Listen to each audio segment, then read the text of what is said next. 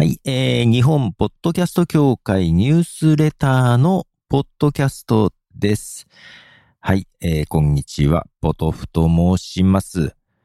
えー、今日はですね、もう11月も後半になろうとしておりますが、最近なんでしょう、ポッドキャストとしての収録よりも、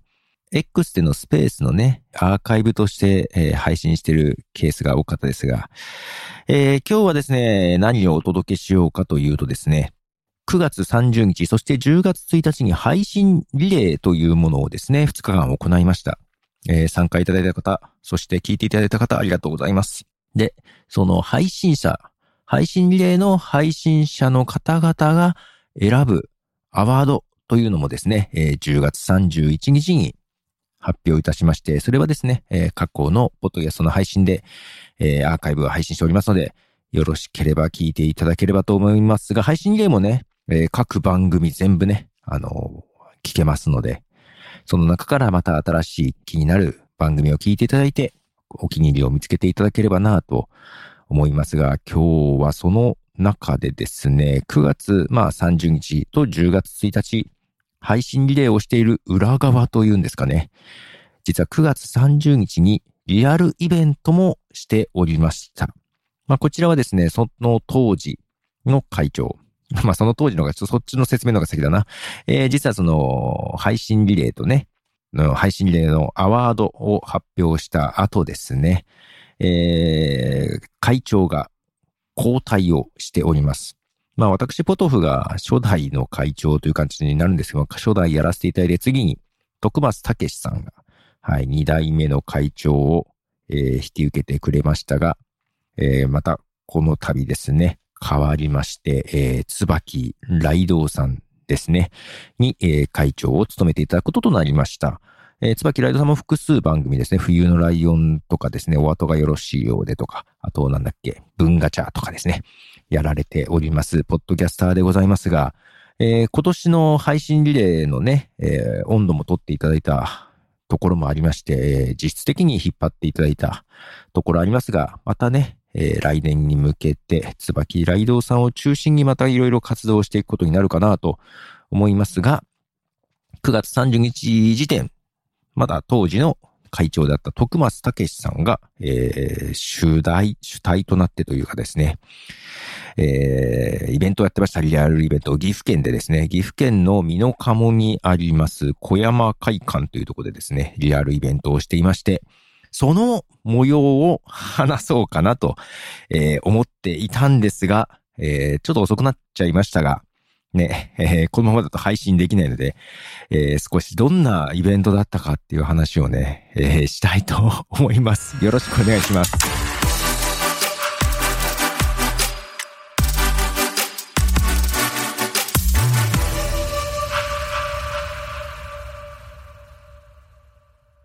はい。ということで、えー、9月30日、ポッドキャストの日にですね、えー、タイトル、ポッドキャスター、徳松武とみんなで遊ぼ祭りというですね、タイトルですね。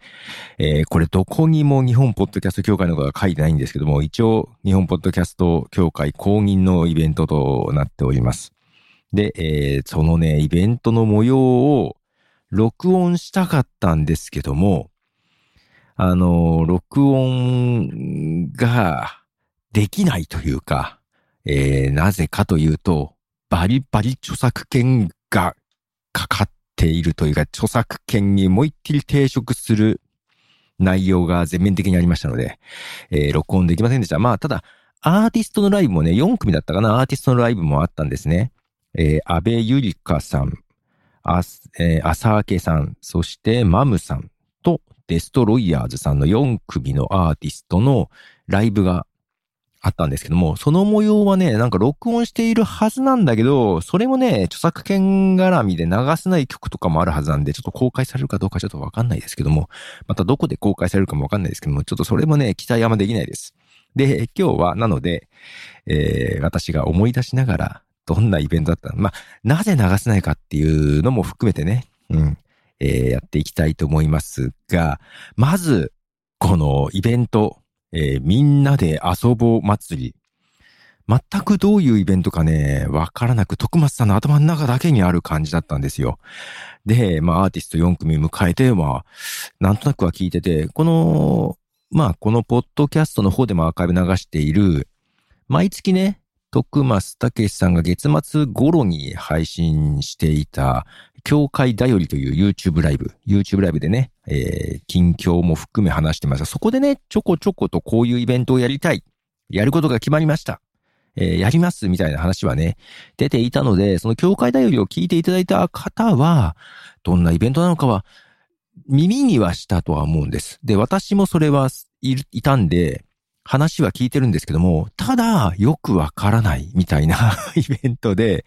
トランプゲームやるって言ってるんですよね。ポッドキャストのイベントだけど。トランプゲームをやると。で、ただトークショーというか、ポッドキャストのことも話すと。で、音楽ライブもあると、えいうとこで何が何だかよくわからないところがありまして。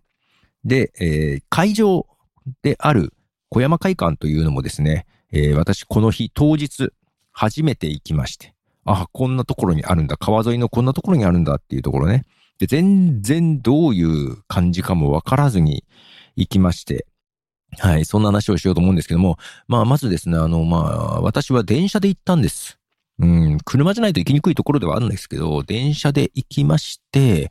で、最寄り駅から歩いて行きまして、まさかの最寄り駅が無人駅というね、ところで私結構そこでね、うまく降りたりできなくて 切符どうしたらいいんだろうとかなんかね、あ、切符じゃないわ、IC カードどこでやればいいんだろうっていう、ピーってやるとかなくて、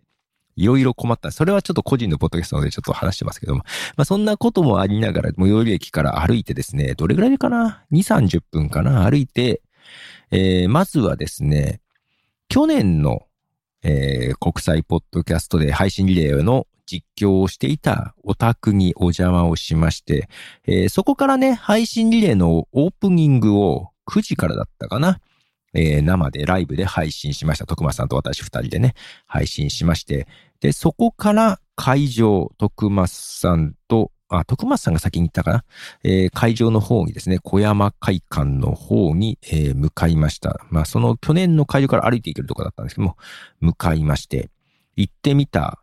ら、えー、どういうところかというとですね、まあなんでしょう。いわゆる公民館みたいな感じを、はい、思っていただければなと、ヒロさんもね、なんとなく公民館的なところでした。思ったよりも公民館的なところでした。はい。ここでライブとかやっていいんだろうかってちょっと心配にもなりましたけども、あの、そこの管理されてるのがお寺の住職なのかな？近くにあるお寺があって、で、住職も公認とで、途中ね、住職もポッドキャスト収録みたいな形で、もう、えー、公開収録みたいな形で出てきたりもして、えー、ちゃんとね、許可取ってという形で。で、このイベント入場は全然無料なんですね。入場無料で、で、まあ、あんまりね、徳間さんが告知をしてなくって、えー、なんか、結構そんなに広くないんで、いろんな人が殺到したら困るっていうのもあったようなんですけども、まあ殺到するのかどうかちょっとわかんないですけども、で、どちらかというと近所の方々、そこの近所の方々に来ていただこうと。で、しかも家族連れでお子さんなんかもみんなで来ていただこうと。ね、いう。なのでトランプゲーム。お子さんが楽しめるっていうね、感じで、トランプゲームというのをね、えー、やるというとこで、なので、どちらかというと全国からポッドキャスターに来てもらうというよりは、えー、岐阜の美濃加茂のある地域のね、地域イベントとして、まあ来年もやりたいっていうので、地域イベントとして根付くような祭りにして、その中でポッドキャストというものを出していきたいと。ね、ポッドキャストを特別扱いじゃなくて、ね、イベントをやってるのがたまたまポッドキャスターだよ、みたいな感じでやりたいというところのものでした。で、じゃあどうやって集めるかっていうと、もうチラシを作ってね、配ったり、えー、どっかに貼ったりとかしてありましたね。はい。で、その朝ね、配信リレーのオープニングを撮ったオタクなんかは、家の前の塀に貼ってありましたからね、ポスターね。はい。そんな感じでして。で、そのトランプゲームが、これはね、オリジナルのゲームのようです。誰だったかな？ジョーデンさんが考えたんだったかな？えっ、ー、と、ラストジョーカーという名付けられた、はい、トランプゲームで、まあ、これがね、ルールがよく、もう聞いてる段階でよ、ね、前もって聞いてる段階だと、えー、よくわからないというか、面白いのそれっていう感じのルールだったんだけど、まあ、それが実際どういう風かっていうのね、ちょっと私も勘違いしてたところはあったんですけど、行ってみまして。で、そこの優勝商品が、任天堂スイッチが当たるということで、えー、任天堂スイッチを餌に近所の子供たちを呼び集めてましたね。怪しい感じですけどね。で、まあ行って、ただ準備すると言っても音響とかそういうやつはね、あの、他に手伝ってくれた、えー、なんであの時放送部 だったっけ？の、えー、ひとしさんとかも見えて、あの、なんであの時カフェでね、えー、結構編集とか音響とかもやってたひとしさんが来てて手伝ってもいたので、まあまあ、そんなに私は手伝うことなかったんですけど、ただ、ちょっと音響的にね、そんな、むちゃくちゃいいわけじゃないんで、ちょっと場所によって音の聞こえが良かったり悪かったり、なんか羽打っちゃったりとかなんかいろいろあったのもね、まあちょっとチェックしながらみたいな感じで準備して、ああ、早く来すぎたなとか思いながら 準備や、別にやることなかったんでね、はい。まあいたんですけど、うんとね、途中ですね、そう、人さんが、京都から見えるっていう話があったんですよ。事前にね、ツイッターとかで。で、人さんは、えー、ログ1103というポッドキャストをやられていて、で、えー、まあ、京都で配信してるんですけども、まあ、来てくれるということで、で、いつ来るかなとは思っていたんですけど、まあ、その辺の話もあって、で、人さんの、そのログ1103では、えっ、ー、と、この来ていただいた時のね、話とかもすでにとっくに配信されてます。もうそれこそ、えー、9月30日の数日後にもう配信されてたと思うので、またちょっと概要欄にはリンクを貼っておきますので、人さんから見たイベントの様子もちょっとね、聞いていただければなと思いますが、で、まあ、近所の方々、ね、あの、その、ん？町内会だったかな？なんかそういう人たちが 挨拶に来たりとかさ、なんかいろいろしてて、えー、まあ不思議な感じだな。なんかポッドキャストのイベントっぽくないなと思いながらですね、えー、ちょっとブラブラはしていたんですけど、で、近くにね、コンビニとかもちょっと距離があって、実は昼飯抜きでいたんですけども お腹空いたなと思いながら。で、イベントはね、その3時からだったんですよ。15時ね。あの、配信リレーのライブ配信朝9時にやって、で、このイベント始まりが15時からなんですよ。もうその間がさ、ちょっとどうしようと思いながら暇だったんですけど、で、その後ね、ライブが17時からあって、まあ、15時からトランプゲーム、で、一応2時間ね。あって、で、トーク音楽ライブが17時からみたいな感じで、終わりはね、どれぐらいだったかな ?16 時半とかそれぐらいだったかな？えー、6時半か7時ぐらいだと思うんですけども、で、トランプゲームに入る前に待っていて、えー、っとね、ちょっとあの、まあ、イベントバタバタ準備はしている中でね、なんか福祉ん？福祉施設の人だったかな？なんか、近所のなんか人が来て、徳松さんが玄関の方でね、あ、お世話になってます、みたいな感じで、ね、言っていて、まあ実はそれが人さんだったんですよ。つまり人さんがですね その近所のなんか、ね、ソーシャルワーカーとか言ってたかな？なんかそんな体で入ってきてあの、本人と、ね、ポッドキャスターだっていうことを明かさず、またね、風貌がそんな感じもするところもあるのと、あの、マスクしてたんで、もう私は全然気づかなくて、で、徳松さんがさ、ああ、どうもお世話になってます、みたいな感じで言ったからさ、ああ、そういう人が来るんだ、来てるんだ、なんか用事があるのかなと思って、あの、そ知らぬ顔でいたんですけど、途中でね、なんかポトフさん、その、昼になんかマッサージかなんか行ったんですかみたいな、よくわからんことを言われ、え、何言ってんだろうと思って、そっちのソーシャルワーカーという人を見ても、んよ、まあ、マスクしてたんで全然人さんって気づかなかったんですよ。人さんはね、お会いしたことはな何回かあるんで、顔は知ってるんですけども、やっぱマスクしてるとわかんないね、パッと見。で、ただ、そのね、玄関の影から、覗いて見てる人がいるんですよ。で、確か来た時二人組で来たはずだけど、一人が後ろの方でなんかちょっと隠れた感じで見てる感じがあったんですね。そこで気づきました。あ、ヒロシさんや、と思って。で、ヒロシさんっていうのが、えー、それこそ大昔、十何年か前に一回二回、名古屋のアップルストアで、ポッドキャストのイベントをやってる時に、岐阜の方なんですよ。で、岐阜から見えてお会いしたことはあって、ただ本当にそれぐらいしかお会いしたことなかったけども、顔は覚えてて、まあ、他写真でも見た、見てたのかな？いや、なんかあんま写真もそんな出してないはずだよな。いや、よく覚えてるな。だから、人さんよりも、ヒロシさんの方に気づきまして。あ、もしやと思って見たら人さんでしたね。ほんと人が悪いね。顔隠してね。そんな、えー、身分を偽ってね。もう、もうちょっと、ね、来て。あの、人、人さんからしたら、もう何度も会ってんやから、ポトフさん気づいてよっていうのは多分あったと思います。あったと思うんだけど、全然気づかなかった。先入観で、徳松さんもなんか挨拶してるからさ、あ、徳松さんの知ってる人なんや、と思っていたらですよ。まあ、そんなことがありまして。で、えー、そう。で、人さんのログ1103 発音がおかしかったですけども、えー、ま、京都で毎日、ウィークデーはね、毎日配信してます。えー、月曜から土曜日、毎日配信して、日曜日はお休み。あとね、盆と正月とかは休んだりしていますが、えー、紹介文でいくと、普段の何でもない日常話を中心に、大好きなアップル製品その他あれこれや、気になるテクノロジー関連の話を時にしていますと。で、基本ウィークでは、ポッドキャストを配信中ということで、シーサーブログから配信されてますね。そのログ1103ですけども、別番組がありまして。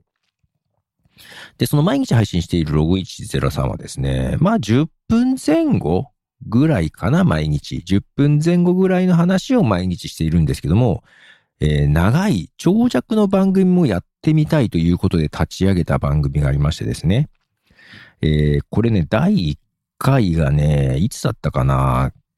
えー、2021年の7月7日ですね。2年前の7月に配信しまして、長尺の、いつもだから短いんだけど、結構長めの、えー、エピソードを配信してます。1時間ぐらいとかかな。で、その時に、うんと、コーナーで出てくるのが、ヒロシさんなんですよ。人さんとヒロシさんでね、話していて、で、私は個人的にどちらにもお会いしたことがあるので、その二人のね、やりとりがすごく好きで 聞いてて、で、これ2年前に配信始めた長尺のポッドキャストなんですけども、えー、今、数日前にですね、数日前じゃないや、昨日、違った、おととい。えー、おととい、えー、最新話が配信されてます。第5話目です。すごくゆったりしたペースのポッドキャストなんですが はい。で、実はね、この話もちょっと当日少ししてましたけど、はい、そんな、えー、別番組、えー、これがね、ポッドキャスト1103という番組ですね。ログ1103とポッドキャスト103。これもあの概要欄にリンク貼っておきますのでよろしければというところです。最新はまだ聞いてないんだけど、もう話してるかなどうかな？はい、そんなところですね。で、えー、そのお二人と、まあ、なんでしょう。人さんもひろしさんも、まあ、15年ぐらい前になる？ポッドキャストやってたの。まあ、まあ、ひろしさんはね、私の知ってる番組はもうやってないみたいで、今はなんか違う配信してるって言ってたけど、それは YouTube なのかな？うん。聞いてたポッドキャストは今もうやってないんじゃないかなと思いますが、まあ、人さんとひろしさん、そして私、まあ、いわゆるポッドキャスト老人会みたいな感じでですね お、なんか最近のものがなんかやってるぞみたいな感じで、後ろの方で食べったりしているところは音声取りましたんで、後でそれ流したいと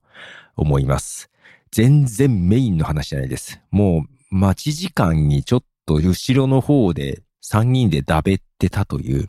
だけの音源なんで、これ流しても面白いのかどうかわからないんですけども、撮ってあるので、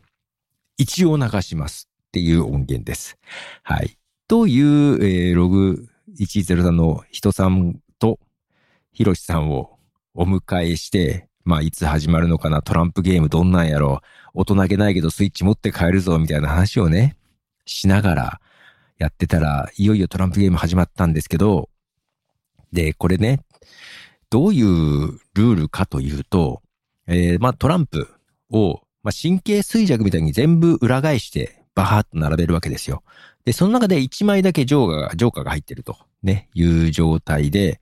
で、えー、プレイヤーが、これね、勘違いしてたんですけども、順番順番に1枚ずつ引いていくのかな、みんなでと思ったんですけど、違って、えー、チャレンジャーが1人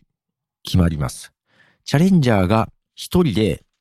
その場のトランプを1枚ずつめくっていく。まあ、まとめてめくってもいいんだけど、場のトランプをめくっていくと。で、どんどんめくっていって、一番最後にジョーカーをめくったら、もう勝ちというか、あれが上がり、みたいな感じ。最後に、一番最後にジョーカーを残す。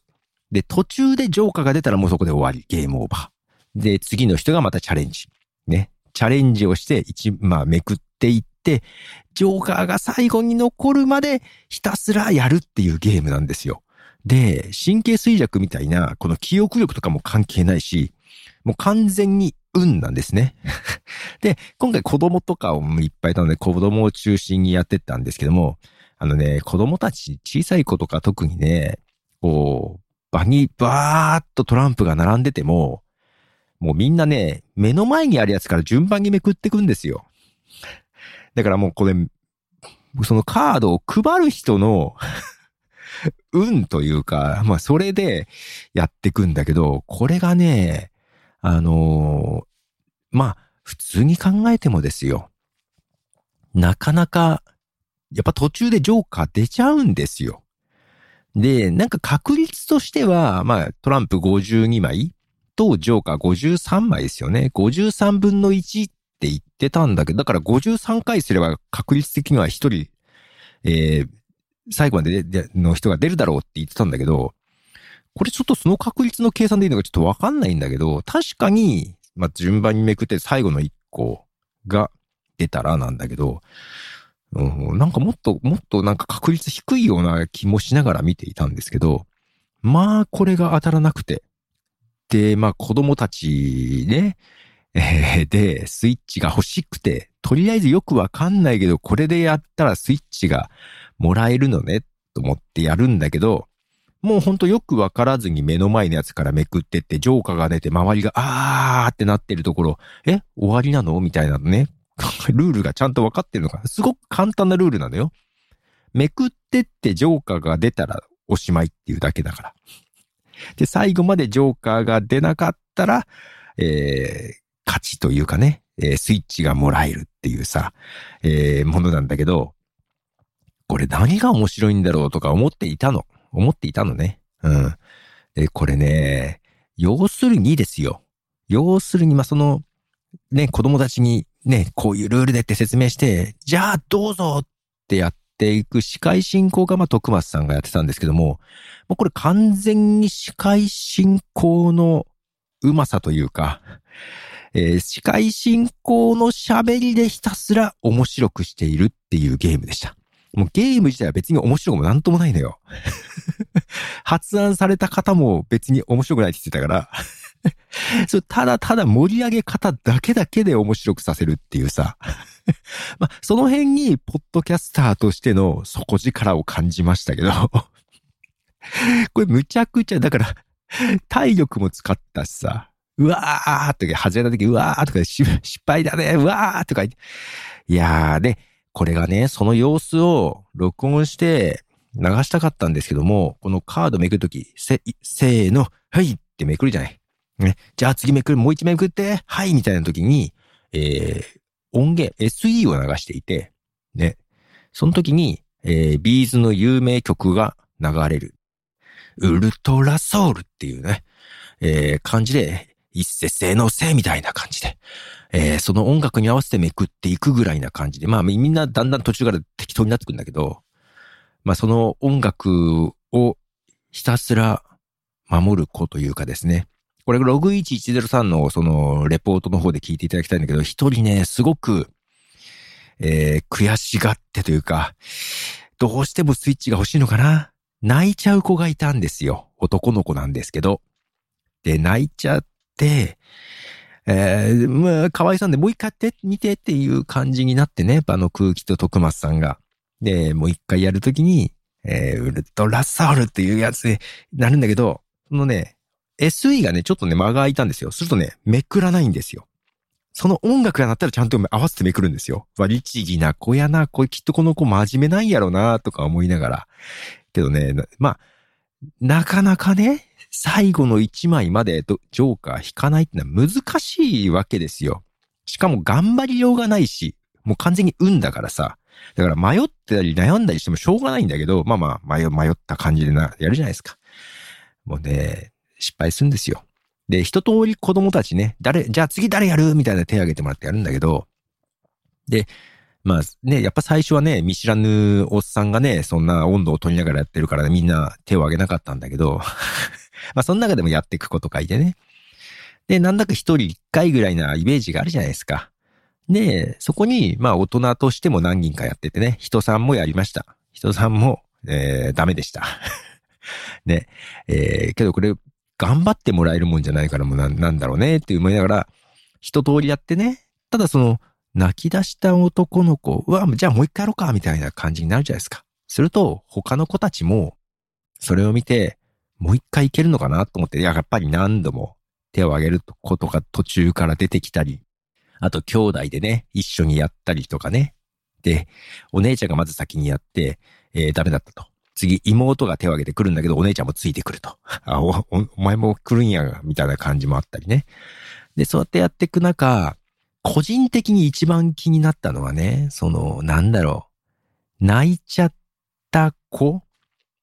これがね、だからみんななんとなくその子にあげたいみたいな空気があるんだけど、なんだかその他の子たちも気になってさ、いや、この流れでさ、その泣いちゃった子だけがもう4回も5回もやる感じになって、その子結局持ってったらなんだかなーっていう感じが、なんとなくあってね。で、気になったのは、まあその中で、お父さんがやってみてダメで、お母さんもやってみてダメで、で、子供二人、一人ずつやってダメだった家族がいたんですよ。で、その家族はもうみんな人とね、一回ずつやってダメだったから横でじーっと見てんだけど、他の子はね、もうなんかもう終わったのに、まあ何遍も手を挙げてもう一回やって、まあお前や、まあやったじゃないか、まあいいややってみ、みたいな感じでやるじゃない？けど、もう一回やったからって感じでじーっと見てる家族がいたんですよ。すごくおとなしくというか、実はそっちがすごい気になってさ、ね、別に文句も言わず、泣きもせずですよ。一回やってダメだったから、じゃあもう結果だけ誰が当たるのかなと思って横で見てる中、ね、その泣いてる子もそうだけど、泣いてなくずずしく何べも手を挙げる子とかを、いるのを、旗からずっと見て、なんでみんな何回もやるのかなみたいな空気で見てるのがね、すっごい俺は気になってて、ちょっとね、切ない感じでした。もうこの子たちにやらしてあげて、と思って、もう一回しか手挙げなかったけど、律儀にもう他の子も2回も3回もやってんだから、この子たちもやらしてあげたいとか思いながら見てました。私はね、個人的にはね、一番の注目ポイントはそこでした。結局、2時間やって、誰も上がらなかったんです。えー、最後まで浄化が残るってことはなかったんです。まあ、徳松さん曰く、今までも何回かやってきて、出ないってことはないって言ってたんだけど、出なかったんですよ。で、最終的にどうしたかというと、まあ、もう一回ね、バーっとトランプを並べて、えー、子供たちに一列に並んでもらって、で、えー、1枚ずつ引いてって、逆にジョーカーが出たら当たり、スイッチがもらえるっていう感じで で、その泣いた男の子とかも並んでたかな。けど、なんかその二人、二人目くらいでもジョーカーが出てさ、あっという間に終わるっていうね、その敗者復活戦みたいなやつ。いやー、なんかあれはだけどね、罪だね。えー、そりゃ子供たちはポッドキャストなんてものは知らない。だから、ポッドキャストイベントっつっても子供たちは来ないと。ね、だからじゃあね、トランプゲームにしたけど、トランプゲームつっても来ないじゃない。で、スイッチでつって 来たけども、スイッチもらえるの一人だけ。ね。で、しかもそのルールもちょっと中途半端でっていうかね、その、一人一回とかじゃなくって、すごい、やり、やった数もすごくばらつき不公平がある感じで、えー、最終的にね、一人持ってきましたけども、な、な、なんか、もやもやっっていう感じが残るけども、まあ、その、人さんと、ひろしさんと、その後ね、ポッドキャスト老人会としては、いやー、けど、斬新だったねっていう感じが、この理不尽な、なんか引っかかる感じが、いいね。また来年もこのなんか引っかかる感じでやってほしいねっていうね。老人会らしい斜めな感じで眺めておりました。まあ、そのイベント、トランプ大会が、おトランプ大会やる前かな？やる前だったかな？少し話してた内容。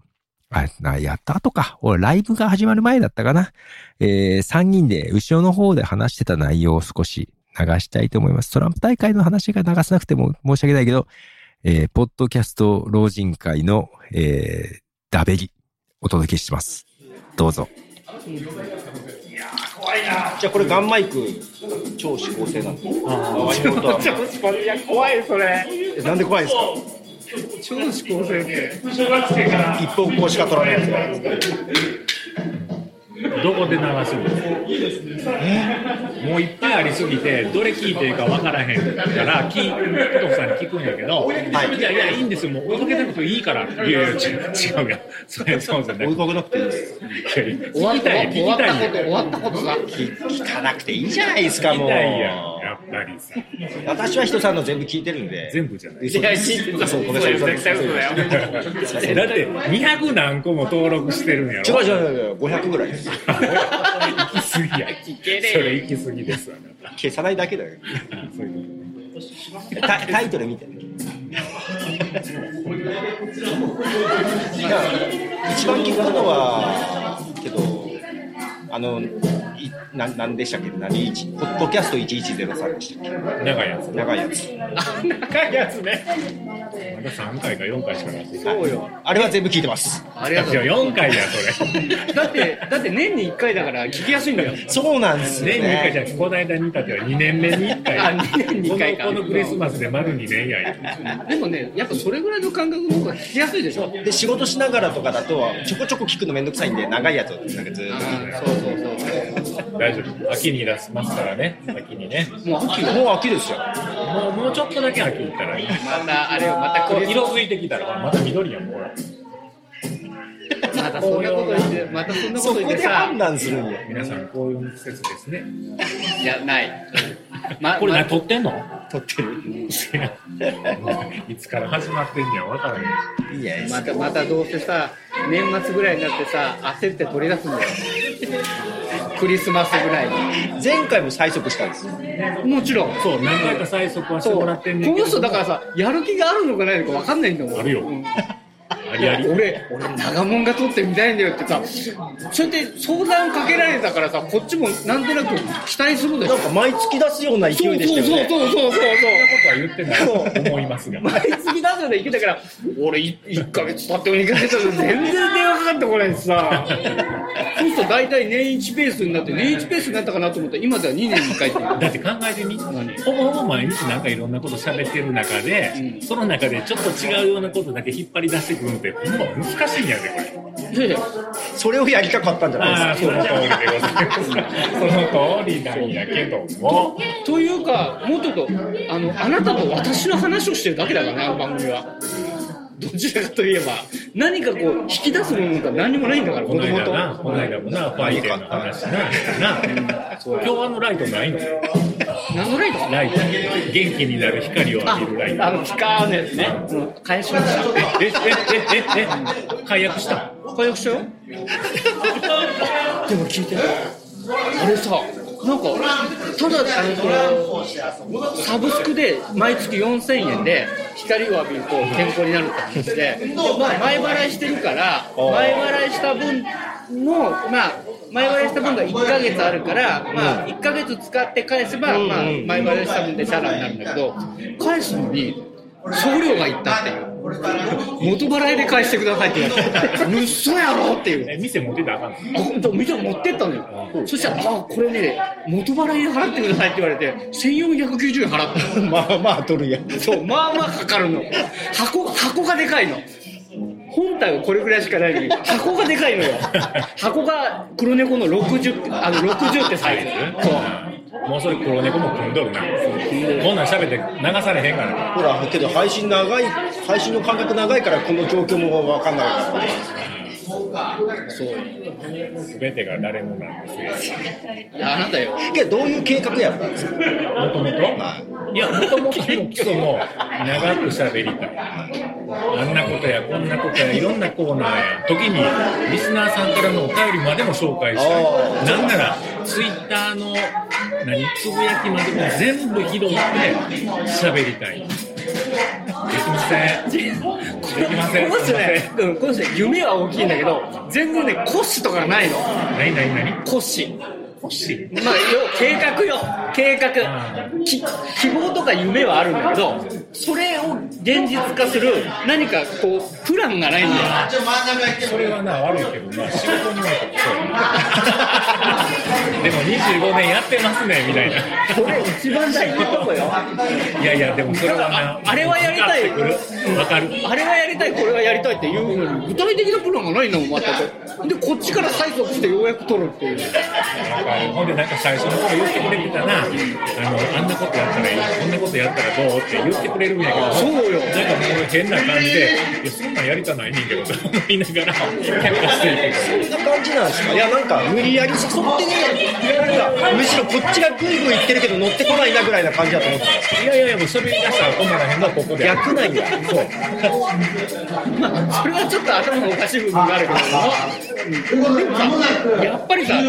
ゃんと計画を立てたりとか、こうい。うコーナーとか、こうい。うコーナーとかってい。うのを、そう、だってちゃんとシナリオ書かない。とさ、長い。しま、ね。そうそう、まとまらない。でしょ。だから結局毎回さ、このよくわかんない。おじさんの二人の長ぜ長会話になって終わっちゃうんだよ、毎回。的にはそれ楽しいんですけどね。